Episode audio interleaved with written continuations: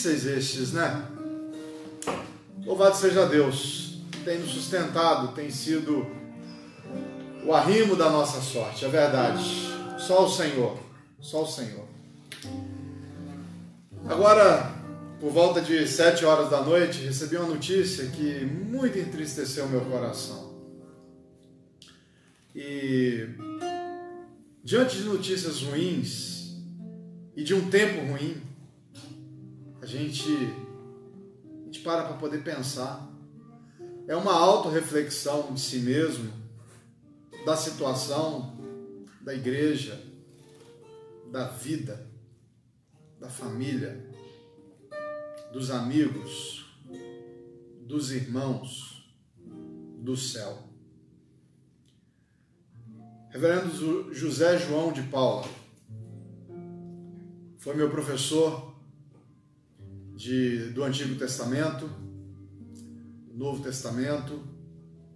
Zé João, um homem de oração, um missionário por natureza, o chamado específico de Deus para coordenar a obra missionária.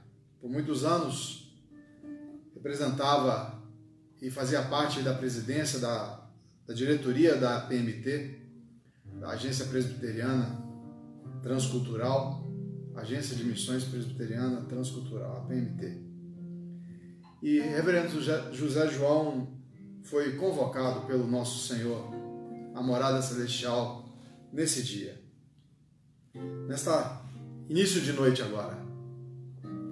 Com tristeza a gente recebe essa notícia, mas não com abatimento profundo na alma, porque nós temos a convicção, a certeza de que este servo de Deus combateu o bom combate, completou sua carreira, guardou a sua fé.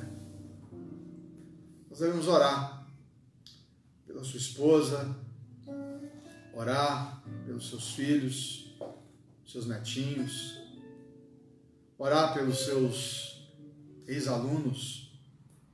Eu sempre falo que professor, ele nunca vai ser o ex-professor, ele sempre será o nosso professor. Eu tenho um, grande privilégio, tive uma grande honra de ser aluno do reverendo José João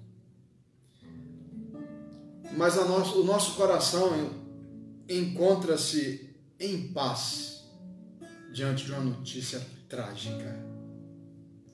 Por quê? Porque temos o Espírito Santo que nos consola nas nossas dores, que nos afaga nos momentos das lágrimas, aquele que não nos deixa só, em momento nenhum Jesus fez uma promessa, meus amados irmãos: Eis que estou convosco todos os dias, na alegria, na hora da tristeza. E por isso nós podemos confiar de que Ele vai cuidar da nossa irmã. A emoção me, me impede de lembrar aqui a, a, a, o nome, parece que a irmã Inês falha a memória. É, os filhos, ah, perdão, não é Elisa, Sueli, e os filhos, as filhas, já receberam a notícia e não vão nem poder, talvez, né? Velar da forma como gostariam de fazer por causa do problema que estamos vivendo no país. Eu queria que você orasse, pedindo ao Senhor que console essa família. Faça isso agora. Tenho certeza de que a paz do Senhor vai inundar o coração dos nossos irmãos lá, das ovelhas pastoreadas pelo reverendo José João. Porque o nosso Deus é o Deus que cuida de nós, aquele que sara as nossas feridas, aquele que ouve o nosso clamor, é aquele que atende. Vamos orar. Deus, em nome do Senhor Jesus, Tu és o Altíssimo Senhor de todos os senhores, o soberano, o dono da vida, o Senhor que nunca é pego de surpresa, porque tu és o Deus onisciente, aquele que sabe de todas as coisas. Tamanho conhecimento e profundidade de sabedoria só o Senhor e ninguém lhe deu. Quem, pois, conheceu a mente do Senhor? Quem foi o seu conselheiro? Não há, pois o Senhor é, é único. E por isso, Pai, o Senhor já sabia de todos os acontecimentos desse dia de hoje. E eu quero pedir ao Senhor que leve consolo, paz, alegria e confiança de que eles não serão desamparados. Nossos irmãos, Sueli, os seus filhos, os seus netinhos, os irmãos em Cristo, os amigos, os colegas de trabalho. O Senhor console cada um deles, porque nesse dia nós perdemos um homem de Deus, um servo, que com sua vida nos ensinou a amar a obra missionária e a crer que o nosso Deus, Ele é o missionário por excelência, pois enviou o seu Filho único para anunciar a salvação àqueles que estavam perdidos. Obrigado, Senhor porque o Senhor nos sustenta. Obrigado porque em meio às nossas lutas, em meio a tanta coisa que tem acontecido nesses dias, por mais que nós nos sintamos tristes, às vezes angustiados, o Senhor nunca deixou um dia ser como o outro. E sempre nos deu uma palavra para nos consolar, ainda que sozinhos, sem ninguém por perto. Teu Espírito Santo vem e consola aqueles que são seus. Bendito seja o teu nome, porque desde a antiguidade não se viu, nem com o ouvido se ouviu a respeito de um Deus tão maravilhoso como o Senhor, que trabalha para aquele que neles, para aquele que nele espera. Pai, nós só podemos esperar no Senhor. Nós não temos outro recurso. Só o Senhor. Diante da morte, da tristeza, diante desse vírus, nós só podemos confiar no Senhor confiamos de que Tu és o nosso Deus e que nos ampara e que nos sustenta, que nos consola e também que nos cura. Receba a nossa gratidão e a nossa súplica aqui neste primeiro momento. Consola os familiares. Consola a igreja de Barra do Piraí, o sínodo sul-fluminense que perdeu seu secretário de apoio do trabalho infantil, nosso irmão saudoso, querido presbítero Laici, que faleceu anteontem. Tanta coisa acontecendo, irmãos nossos partindo, coração dilacerado nesta semana, mas a certeza de que nós temos um Deus que está presente conosco. Restaure em nós a alegria do Senhor. Abençoa esse tempo que vamos passar juntos. Nós vamos adorar o Teu nome em meio à tristeza, nós vamos exaltar o Senhor. O Senhor receba o nosso louvor com sinceridade. O apresentamos aqui diante de Ti nesta hora. E abençoa os nossos irmãos que já estão aqui presentes, o estudo que vai ser aplicado. Abençoa também, Senhor, aqueles que vão ver depois. E que o Senhor nos dê a graça de crescermos juntos no conhecimento da Tua palavra. É a nossa oração, Pai que fazemos na certeza de que não caminhamos sozinhos, mas temos a tua presença conosco. E assim fazemos no nome de Cristo Jesus. Amém. Amém. É isso. Às vezes a gente tem que chorar. Porque no choro, Deus vai consolando a gente também, né? Então, muito bem. Vamos lá, vamos cantar, Enéas? Vamos adorar o Senhor? A paz, a paz que sinto em minha alma, não é porque tudo me vai bem. É a canção que nós vamos cantar agora. Enéas, você puxa um pouquinho até a voz voltar, tá meio embargada ainda.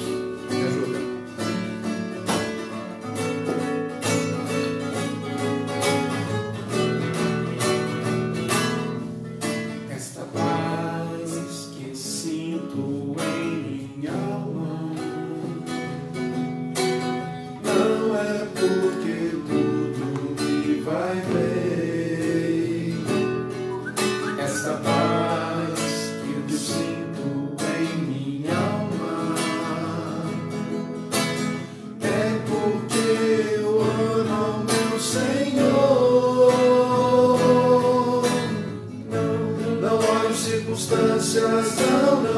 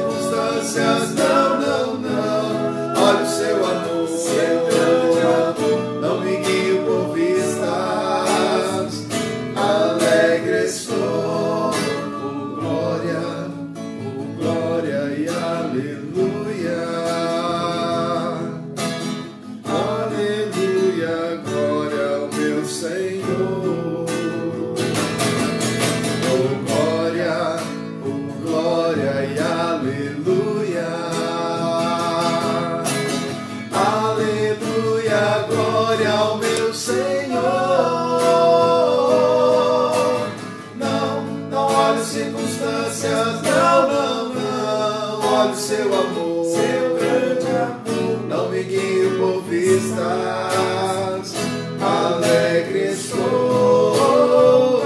Não olhe circunstâncias, não.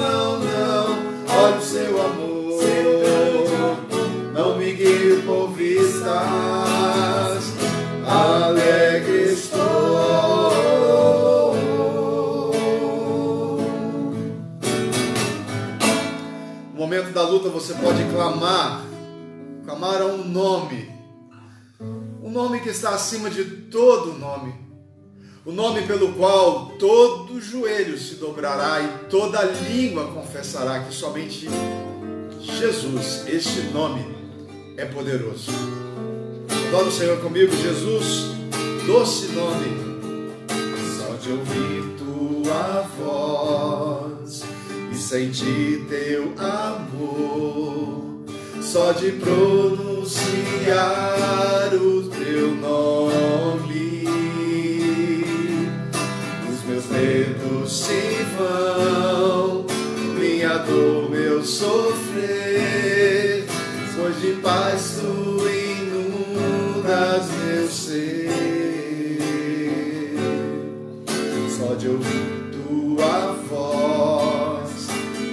e sentir teu amor, só de pronunciar o teu nome, os meus medos se vão, meu sofrer. Só de paz tu inundas meu ser.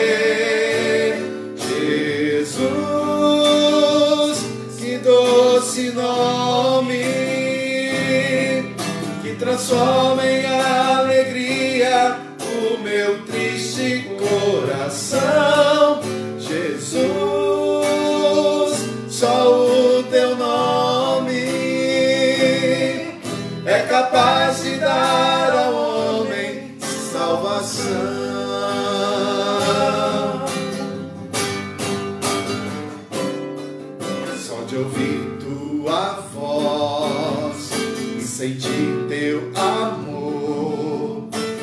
pronunciar o teu nome, os meus medos se vão, minha dor, meu sofrer, de paz tu inundas meu ser. Jesus, que doce nome que transforma em coração.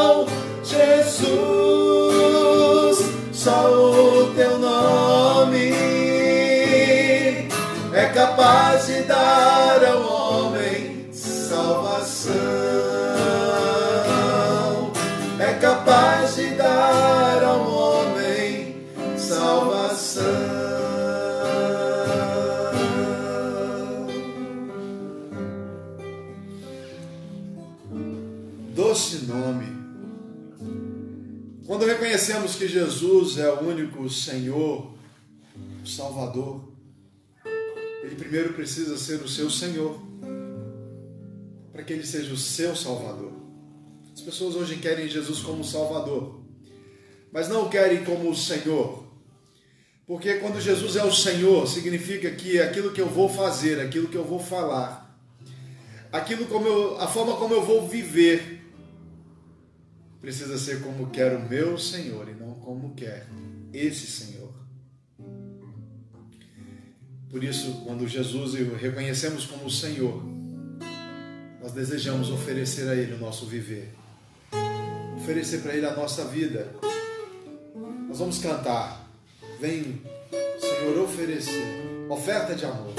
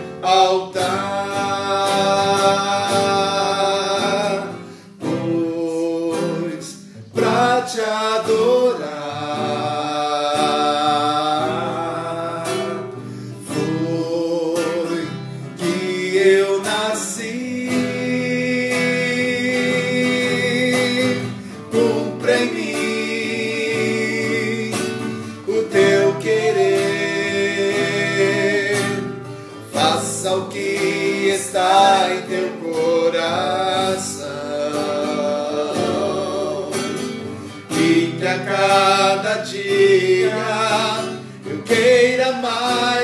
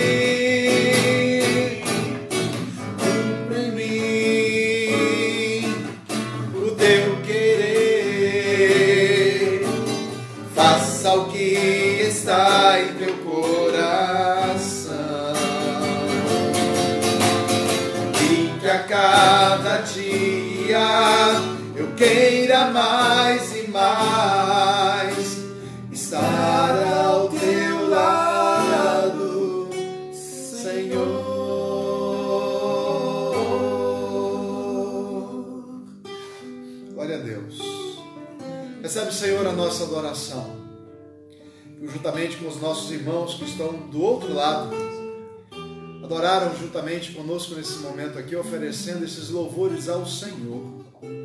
É a Ti, ó Pai. É a Ti, ó Jesus. É a Ti, Espírito Santo, que nós oferecemos esses louvores. Mas não queremos apenas oferecer os louvores, mas queremos oferecer as nossas vidas diante do Senhor para que o Senhor nos conduza. De tal maneira que o meu falar, que o meu pensar, que o meu agir sejam para te agradar. Pois foi para isso que eu nasci. Foi por esse motivo que Jesus morreu numa cruz do Calvário para abrir o caminho da adoração até o trono da graça aonde podemos ali oferecer os nossos louvores, fazer as nossas súplicas. Ofereça a você mesmo como sacrifício diante do Senhor. Pois foi para isso que Ele te escolheu. É por isso que Ele manifestou o seu amor por nós. Que o Senhor seja adorado e glorificado. Em nome de Jesus nós clamamos. Amém.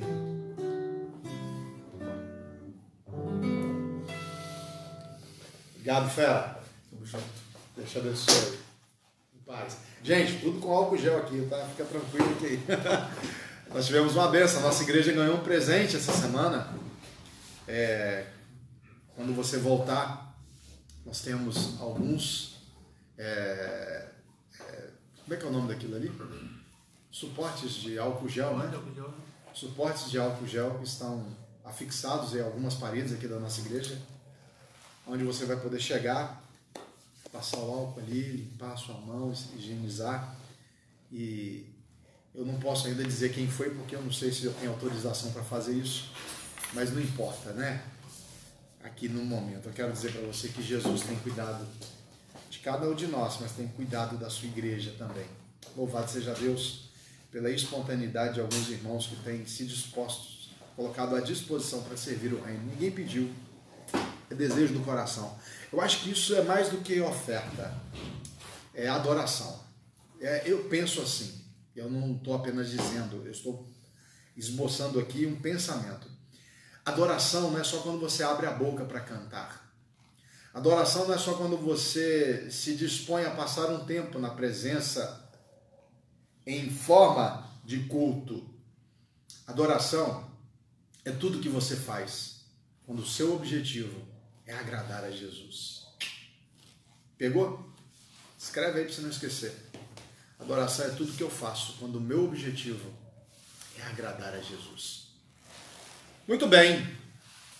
A gente começou chorando, né? Vamos terminar esse negócio pelo menos um pouco mais alegre aqui. É, melhorando assim a nossa. O Espírito Santo vai cuidando da gente, né? Conforme a gente vai cantando, vai mudando o sentimento do nosso coração, não é verdade? Louvado seja Deus que cuida de nós, meus amados irmãos. Queridos, nós vamos falar hoje, vamos começar um novo estudo.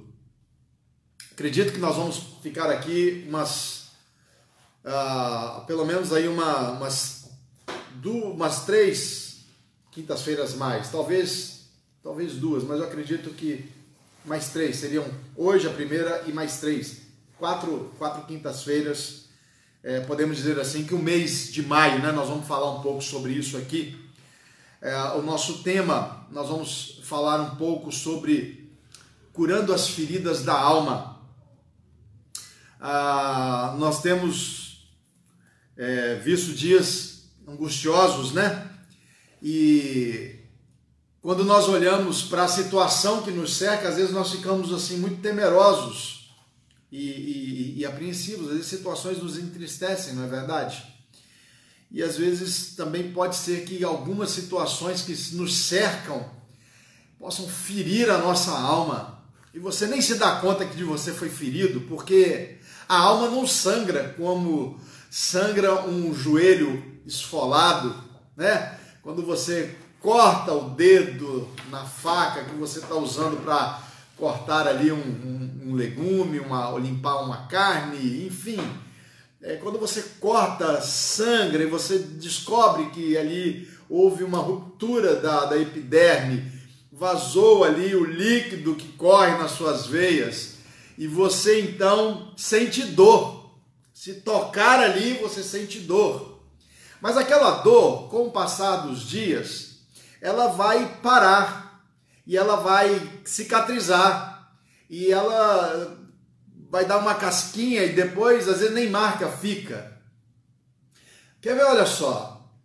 É, cicatrizes de infância, quem não as tem? Na verdade, às vezes você tem uma cicatriz aí de uma um tombo que você levou, de uma arte que você ah, é, é, desenvolveu, você fez algo que não devia e você se machucou e aquele machucado doeu muito naqueles dias e você chorou muito para fazer os curativos, mas depois passou o tempo e hoje você olha para aquela cicatriz e você não sente dor mais, não é verdade?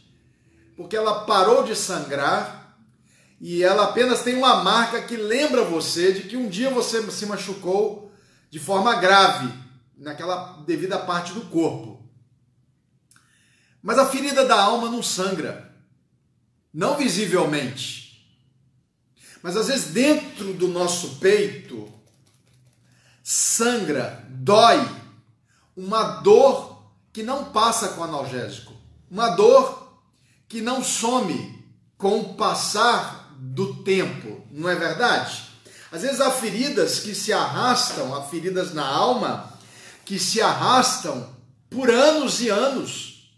Existem pessoas que desenvolvem até mesmo doenças psicossomáticas por causa de questões que envolvem a, a, a sua alma. As suas emoções foram abaladas. E quando nós olhamos para dentro de nós, às vezes nós conseguimos identificar que a nossa alma foi atingida. A, a, uma, a nossa emoção foi, foi dilacerada. E aí nós adoecemos emocionalmente. Às vezes nós perdemos a, a, a um pouco a alegria de determinadas situações e nós vamos ficando calejados. E a, aquela ferida emocional, se ela não for tratada, ela vai ser, é, é, ela vai parar de doer num determinado momento, mas vai curar-se, ou melhor, ela não vai curar, mas ela vai camuflar a sua dor. E é possível que, vez por outra, esta ferida seja aberta de novo e você volte a sofrer. Por isso que é importante nós entendermos que a nossa alma precisa ser curada, que as nossas emoções precisam ser tratadas. Não tratadas de qualquer forma ou de qualquer maneira. Elas precisam ser tratadas à luz das escrituras sagradas. Nós temos um Deus que cuida de nós. Quem é que te fez? Se nós perguntarmos quem criou que Deus criou? Deus criou todas as coisas. que mais criou Deus? Deus criou o homem. A sua imagem, a sua semelhança. O que nós temos hoje de emoção são reflexos dos atributos comunicáveis de Deus. Por exemplo, nós sabemos é, é, ser bondosos com alguém. Nós é, é temos compaixão, exercemos misericórdia, ah, você pode dizer assim, pastor, mas isso não é fruto do Espírito? Sim, é fruto do Espírito. Mas o fruto do Espírito, ele traz essas, essas emoções ou essas qualidades para nos aproximarmos daquilo que devemos ser como servos e servas de Deus. Mas, por exemplo, uma pessoa que não tem o Espírito Santo, alguém que não é servo do Senhor Jesus, ela consegue ser bondosa com alguém, ela consegue exercer misericórdia, numa, numa proporção talvez menor do que aqueles que já estão sendo desenvolvidos pelo, pelo Espírito Santo, na, no desenvolvimento do fruto do Espírito. Então, a, a, a, o que nós precisamos é fazer um raio-x da nossa alma. Quando você quebra, não sei se você já quebrou alguma parte do seu corpo, mas quando nós quebramos uma parte do corpo, ou torcemos o pé, ou viramos o braço ou a mão, é, é, é preciso que a, a, nos dirijamos até um hospital, uma clínica, onde eles vão fazer ali um raio-x. E esse raio-x vai revelar o tamanho dessa fratura e qual o melhor tratamento para curar essa fratura. E como é que faz? É preciso muitas vezes engessar, imobilizar aquela parte do corpo que foi fraturada, a fim de que o osso que foi separado ele, ele possa juntar-se novamente a outra parte do corpo, a outra parte do osso. E essa, esse gesso tem a finalidade de de fazer uma força favorável a, a este ajuntamento novamente. Uma vez feito isso, o próprio organismo vai cuidar de selar aquela rachadura, criando assim novamente um osso forte e pronto para se desenvolver as atividades pela qual ele foi colocado ali. Então, o que nós precisamos é entender que quando a nossa alma está ferida, quando as nossas emoções elas estão dilaceradas, nós precisamos ser tratados à luz das escrituras sagradas de maneira que haja uma junção novamente daquilo que foi separado, para que seja curado de forma correta. Porque se você colar um osso de forma errada, você nunca mais terá os mesmos movimentos. Você nunca mais terá a mesma força naquele braço se o osso for colado de forma errada. Mas se ele for colado de forma certa, brevemente você vai ter as suas habilidades. Talvez você vai precisar passar por um período de fisioterapia. E é aí que eu quero chegar. Porque Deus vai tratar conosco. Não é assim no estalo. E ele tem os meios dele. Mas ele pode nos tratar no estalo. Ele é Deus. Ele pode fazer um milagre da recuperação emocional da noite para o dia de um minuto para o outro. Deus pode nos libertar e curar e fechar as feridas da nossa alma de um momento para o outro, sem precisar passar por um tempo de cura. Mas quantos casos nós conhecemos que foram desta forma? Hã? Às vezes Deus vai nos curar do seu jeito, no seu tempo, e não do nosso jeito e do nosso tempo. Às vezes nós precisamos entender isso. Só que para que haja cura, é preciso que haja entendimento de que nós precisamos ser curados. E aí é que nós começamos aqui o nosso estudo. Eu queria convidar você a abrir a palavra de Deus, Salmo 139, versículo 23 e 24. Eu não posso atender chamadas agora, viu, queridos? Tem um, um irmãozinho nosso que está nos ligando aqui, eu não posso atender. Só depois do estudo bíblico, tá? Tá bem? Eu vou ter que desligar aqui, senão me impede aqui. Muito bem. Fala comigo. Ah, não posso dizer aqui agora. Não, não, pode ficar tranquilo. Muito bem. Deixa eu fazer uns comentáriozinhos aqui, nossos irmãos que chegaram. Enquanto você abre sua Bíblia, Salmo 139, verso 23 e 24. Deixa eu ver quem está por aqui comigo hoje. E é muita gente, graças a Deus por isso. Elaine, Paulinho, Emanuel, BH, irmã Eni Freitas, Patrícia Burim, Lau Batista, Laudiceia. Quem mais? Deixa eu ver aqui. Uh, Célia Queiroz. Ô, oh, querida Célia. Deus abençoe, viu, Célia? Um abraço. Presbítero Gomecindo, o Marcos Michel, muito bem, o Abed Freitas, Célia Regina, Rosiane Esposte, Maria Penha, Maria lá de Colatina, já está quase que membro da nossa igreja aqui, né? Vamos lá. É, José Luiz Vieira, é o Zé, vamos lá. É, o Vander, esposo da Eleci, a Gilce, Luciene, a Sônia Conrado. Ô Sônia, Deus abençoe, viu? Vamos ver, Gedivaldo e a Jânia, nosso irmão Elton Eringer, a Deise Formagini, a Terezinha Exposte, Reverendo Irineu, muito bem. Ah, presbítero Josias, a mamãe, a Denísia. Boa noite, Denísia. Está desejando aqui a paz do Senhor. Paz do Senhor a todos os irmãos, né? O Fernando Formagini, logicamente, a dona Ilza está com ele lá, né? A, a Vânia Amaral. Ô, Vânia, seja bem-vinda, viu, Vânia? Sempre que você puder, Vânia, acesse aí a nossa página no Facebook e a nossa página no YouTube. Depois passa para mim a colinha aqui do YouTube e do Facebook para anunciar no finalzinho, tá? Vamos lá? Eu, gente, se eu esqueci alguém, não é que eu esqueci, é porque passou para cima e eu não consigo ver de todo mundo.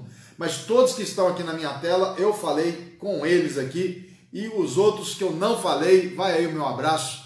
Deus abençoe sua vida, fica conosco, nosso estudo já está começando agora. Vamos lá. Salmo 139, verso 23 e 24. Sonda-me, ó Deus, conhece o meu coração, prova-me e conhece os meus pensamentos. Vê se há em mim algum caminho mau, guia-me pelo caminho eterno.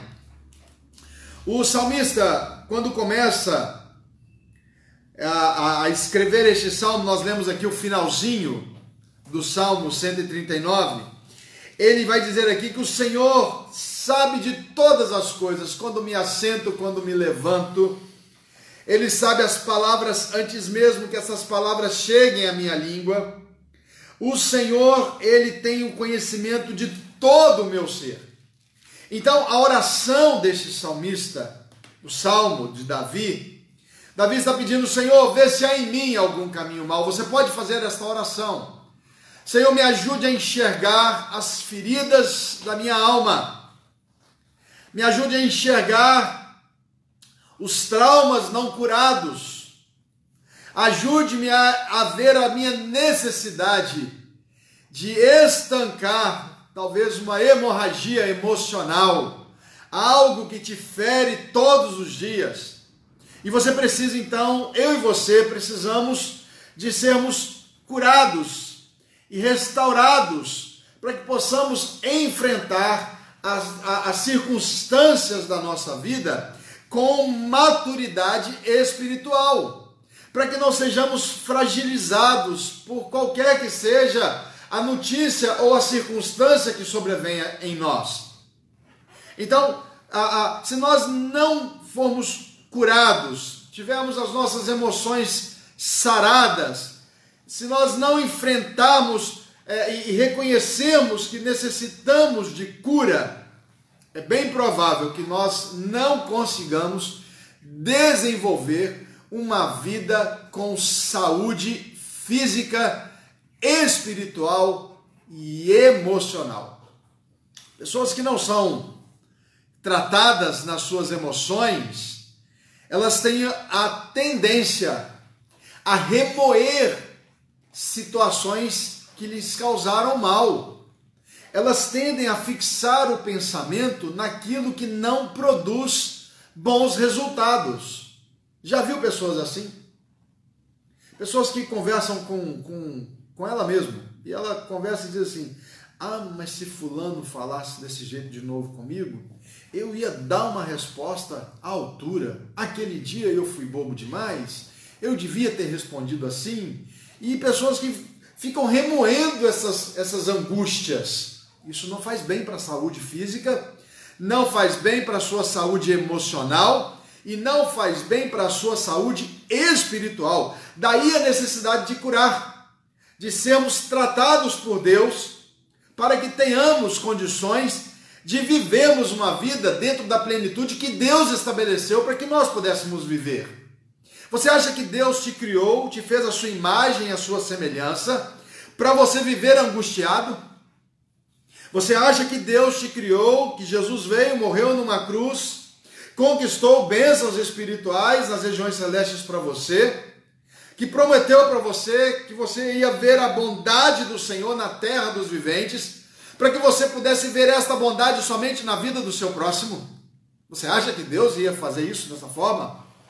Eu não estou aqui falando de uma prosperidade, eu estou falando aqui de algo saudável. Deus tem uma promessa de saúde física, de saúde espiritual, de saúde emocional para o seu povo. Só que muitas vezes, meus amados irmãos, nós permitimos que a, a, o contrário aconteça. Nós damos muito mais ouvido às nossas ofensas do que dar ouvidos a um pedido de perdão. Não é verdade?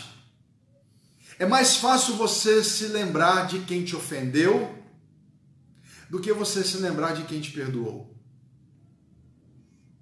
E isso é um reflexo de enfermidade emocional.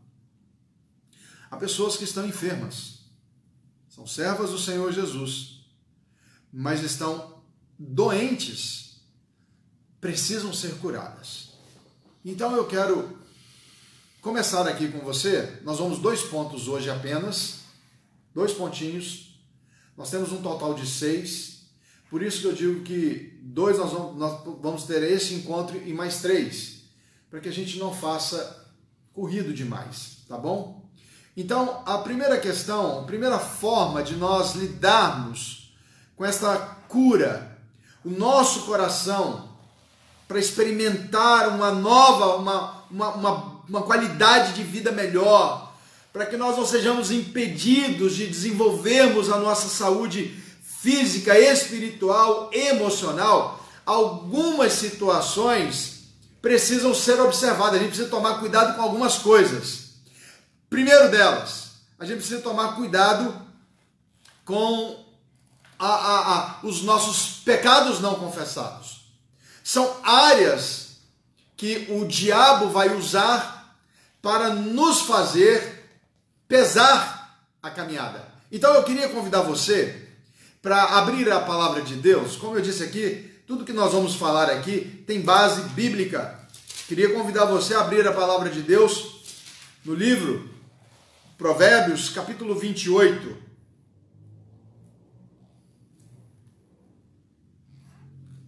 Provérbios capítulo 28, versículo 13 e versículo 14.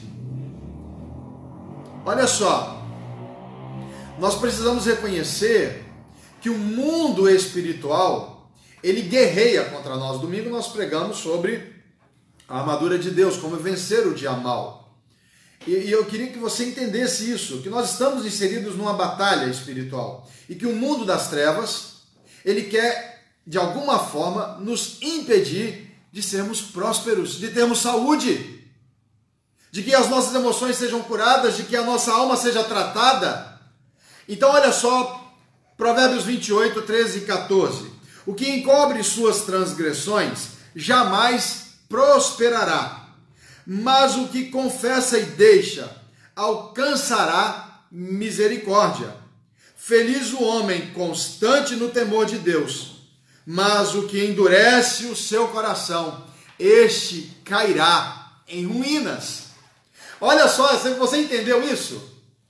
Você entendeu que a, a, a, quando nós é, entregamos diante do Senhor o, o, os nossos medos, os traumas que nos sufocam, quando nós é, colocamos isso diante do Senhor, nós estamos tirando um peso sobre nós. E eu quero dizer para você que às vezes medos, traumas, a, a, a, a angústias, é, sofrimentos emocionais são causados porque há pecados que não foram confessados diante do Senhor. E aí você fala assim, pastor, mas qual a base bíblica para você falar isso? E eu digo para você, se você abrir a sua Bíblia, voltar um pouquinho. Salmo de número 51. O próprio Davi, o mesmo que escreveu o Salmo 139. Perdão, é o Salmo 32. Olha só o que Davi diz para nós, meus amados irmãos. Enquanto calei os meus pecados. Versículo 3 do Salmo 32. Enquanto calei os meus pecados envelheceram os meus ossos, pelos meus constantes gemidos todo dia. Porque a tua mão pesava dia e noite sobre mim, o meu vigor, a minha força se tornou em sequidão de estio. A minha força foi exaurida. Quando, enquanto eu não confessei os meus pecados, o meu corpo físico começou a sentir os efeitos do pecado não confessado. Enquanto eu calei os meus pecados, envelheceram os meus ossos. Davi estava sentindo profundamente, fisicamente, emocionalmente o peso do seu pecado. Por isso, meus amados irmãos, situações não resolvidas, pecados não confessados, eles tendem a comprometer a nossa saúde emocional, tentam nos aprisionar em um estilo de vida de sofrimento. Agora, nós podemos perceber que estas áreas, pecados não confessados, situações não resolvidas, é, é, é, situações que deveriam ser perdoados, mágoas guardadas dentro do coração. Preste atenção, Senhor, a palavra de Deus nos diz que nós podemos impedir uma ave de fazer, de, não podemos impedir uma ave de pousar na nossa cabeça, mas nós podemos impedi-la de fazer o quê? Ninhos. É verdade. Nós não podemos impedir dela pousar, mas podemos impedi-la de fazer ninhos. Quando você guarda uma mágoa dentro do seu coração, você está permitindo que o seu coração comece a nutrir uma raiz chamada amargura. Amargura. Mara fica com gosto ruim a vida. Uma pessoa amarga não tem alegria. Confessar os pecados é reconhecê-los diante do Senhor, é trazê-los à tona. Não é fazer a, a confissão de pecados no atacado, mas é no varejo. É verdade. É você dizer: Senhor, eu pequei contra o Senhor nisto hoje, nesta, nesta área, foi o meu pecado contra o meu irmão nessa situação. Irmãos, deixa eu falar uma coisa para você. Você sabia que eu posso pecar contra você sem estar perto de você? Quando eu, eu peco contra você, quando eu penso aqui e penso assim, fulano de tal é arrogante, eu estou te julgando. Fulano de tal, ele, ele age assim propositalmente. Eu estou hum, fazendo uma maledicência a seu respeito, mas eu estou, mesmo que eu não fale isso para alguém, mas eu estou aqui, ó, guardando isso dentro da minha alma. Como é que eu quero que as minhas orações sejam ouvidas por Deus? Preste atenção, vou passar para a segunda parte, mas eu quero fechar essa primeira parte com você da seguinte, na seguinte questão. Não vamos demorar aqui, olha, preste atenção, isso é muito sério. Se você não consegue perdoar o seu irmão, se você consegue guardar mágoas no seu coração, se você tem pendências que não foram resolvidas entre você e seu irmão, entre você e a sua, o seu próprio coração, a sua mente mesmo. Ah, existe um livro que fala sobre o campo de batalha da mente. Às vezes nós travamos grandes lutas aqui dentro, ó, da nossa mente. E nós ficamos caraminholando aqui um montão de pensamentos que são pecaminosos. E Deus não quer isso de nós. Quero dizer para você que enquanto você não confessar os seus pecados diante do Senhor, você não rasgar a sua alma diante do Senhor, não rasgar o seu coração, como diz o profeta, me parece que é o profeta Oséias. Quando ele diz, é o profeta Joel, lembrei-me aqui, profeta Joel no capítulo 2, versículo de número 12 e 13. Ainda assim, agora mesmo, diz o Senhor: Convertei-vos a mim de todo o vosso coração, e isso com jejuns, com choro e com pranto. Rasgai o vosso coração e não as vossas vestes. Rasgue o seu coração diante do altar do Senhor, querido, querida, irmãos, amigos. Rasgue a sua alma diante do Senhor e diga para Ele. Faça uma lista, faça um checklist. Olha, o pastor aquele dia falou assim, eu me senti ofendido com ele, eu não gosto mais do pastor, eu não quero mais falar com ele. Eu não falo com meu irmão, eu não falo com os meus pais, eu não falo com meu vizinho, eu não falo com os meus primos, eu não falo com Beltrano, com Ciclano, eu não tenho comunhão com Beltrano e com Ciclano, eu, eu não consigo mais a, a, alimentar o amor, o, o, o, sentimento para com aquela pessoa, para aquele outro, aquela outra pessoa, o irmão, a irmã, sei lá quem for. Você precisa colocar isso diante do Senhor hoje, em nome de Jesus. Sabe para quê? Para que as suas orações possam ser ouvidas e respondidas por Deus. Do contrário, querido, você vai ver a bondade do Senhor na terra dos viventes, na vida do seu próximo e não na sua. As trevas militam contra nós. E o diabo quer que você guarde a mágoa. O diabo quer que você adoeça emocionalmente. O diabo quer que você, que essa, é, é, é, essa, esse distúrbio emocional tome conta de você de tal maneira que ele possa gerar doenças psicossomáticas. Onde você vai fazer exame, fazer exame não vai conseguir encontrar o mal. Por quê? Porque o mal tá é subjetivo. Abra o seu coração diante do Senhor. Confesse porque senão você adoece emocionalmente, adoece fisicamente, e quando nós estamos doentes dessa forma, a gente perde até a vontade de orar. Você não quer ler a Bíblia, você não quer orar, você não tem vontade de vir à igreja, você não quer nem falar com Deus. Quando você está emocionalmente destruído, doente, muitas vezes, em vez de a gente correr para onde tem o remédio, a gente foge para mais distante dele. Ah, estão doentes Fujam. Fujam, vão para outro lugar. Não vá para Israel.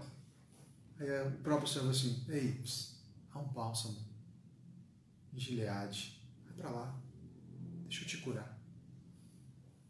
A palavra do Senhor nos diz que Jesus levou sobre si as nossas dores, as nossas enfermidades. Ele quer tratar a mim e a você. Jesus quer libertar você das suas emoções maltratadas. E Ele quer te dar alegria quer te dar vida. Provérbios 28, 13 e 14. Não encubra as suas transgressões, senão você nunca vai prosperar. Mas confesse e deixe, e você vai alcançar misericórdia e favor do Senhor. Última parte aqui do nosso estudo para hoje. Outro problema que a gente precisa tomar muito cuidado é que, às vezes, a passividade o comodismo, eles nos impedem de nós crescermos em saúde emocional e espiritual. Abra sua Bíblia lá, Mateus capítulo 11. Vamos no Evangelho de Mateus, capítulo 11, versículo de número 12. Desde os dias de João Batista até agora, o reino dos céus retomado por esforço. E os que se esforçam se apoderam dele. não é de graça, não, pastor. Jesus já não fez tudo na cruz? Fez! No que diz respeito ao pecado, no que diz respeito à minha salvação, Jesus já pagou o preço, louvado seja Deus por isso. Eu e você estamos livres do pecado, da condenação eterna. Mas Jesus não vai vir e vai fazer aquilo que ele designou, que o Pai designou que nós fizéssemos. Lembra do texto lá de Apocalipse? Eis que estou à porta e faço o quê? Bato. Se alguém abrir, eu vou entrar, vou cear, vou ficar com eles. Jesus não mete o pé na porta e arromba e entra. Não!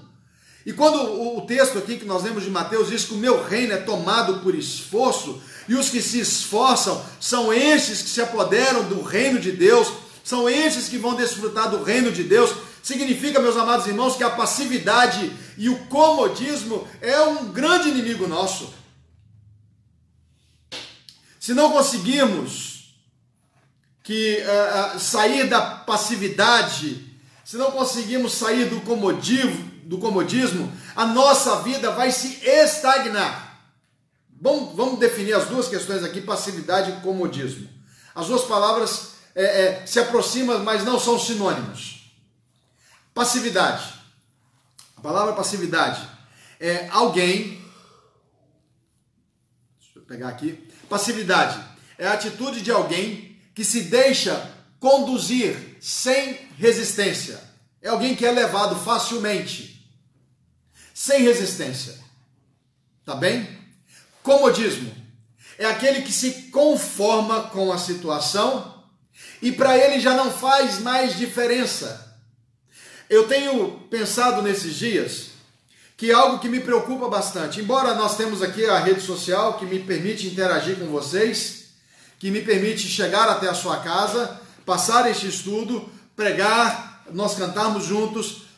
Ao mesmo tempo, eu fico um pouco preocupado com a questão de gerar nisso, gerar no coração da igreja, um comodismo de ficar em casa e de saber que em casa também eu posso ser igreja. Ah, tem que tomar cuidado com isso. É preciso que a gente fique esperto. Porque algumas coisas acontecem quando a passividade e o comodismo se apoderam de nós. Primeiro, ele vai minando as nossas forças. A passividade, ela mina a nossa força moral. Ela vai nos tornando uma pessoa cada vez mais suscetível a, a, a coisas que são imorais. É legal, mas é imoral.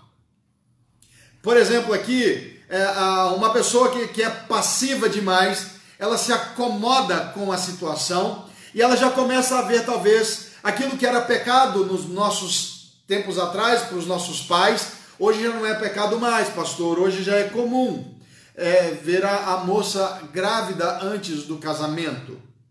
Pastor, é, é, é, muito comum hoje nós ouvimos falar de cristãos que praticam suborno.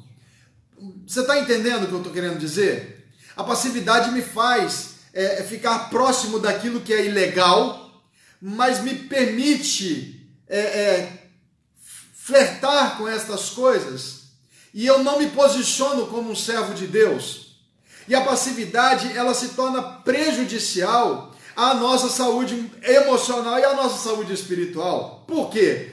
Porque na questão da saúde espiritual, eu vou me acostumando com as questões pecaminosas e eu já não vou achando que aquilo ali é mais um pecado. Afinal de contas, Deus ama todos. E eu começo a usar a palavra de Deus para justificar o erro. A outra questão é que esta passividade, ela me impede, ou, ou o comodismo, ele começa a me impedir a, a, reagir diante de situações de pecados e de tentações, e, isso faz com que eu comece, comece a me anular como um cristão. Então é muito perigoso isso. A comodidade e a passividade, quando se instala na vida de uma pessoa, ela começa a, a tirar de nós a autoridade que a fé coloca sobre nós. Nós começamos a duvidar. Nós começamos a achar que tudo está bom. E simplesmente nós relaxamos no nosso relacionamento com Deus. Tenho ouvido alguns testemunhos de pessoas que estão usando a, a pandemia, esse tempo de reclusão, para se aproximarem ou se reaproximarem de Deus. Olha que coisa importante. É sair do comodismo espiritual. É, é começar a, a buscar mais o Senhor. Você precisa ser curado. Como é que eu vou ser curado emocionalmente, então, da passividade do comodismo? justamente tendo uma atitude proativa e reativa. Vamos pensar aqui.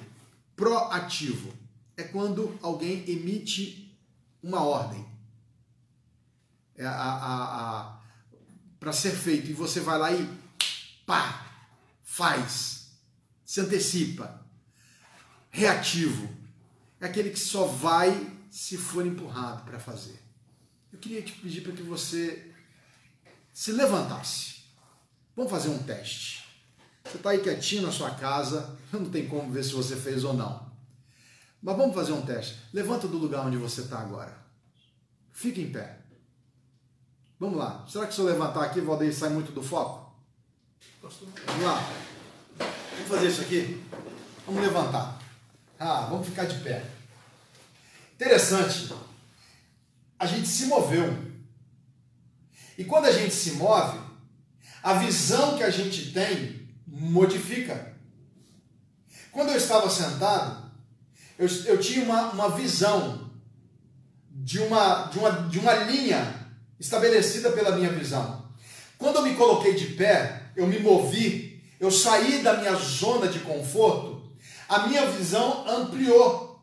A minha voz, ela está mais ampla aqui neste lugar. Sabe o que, que acontece?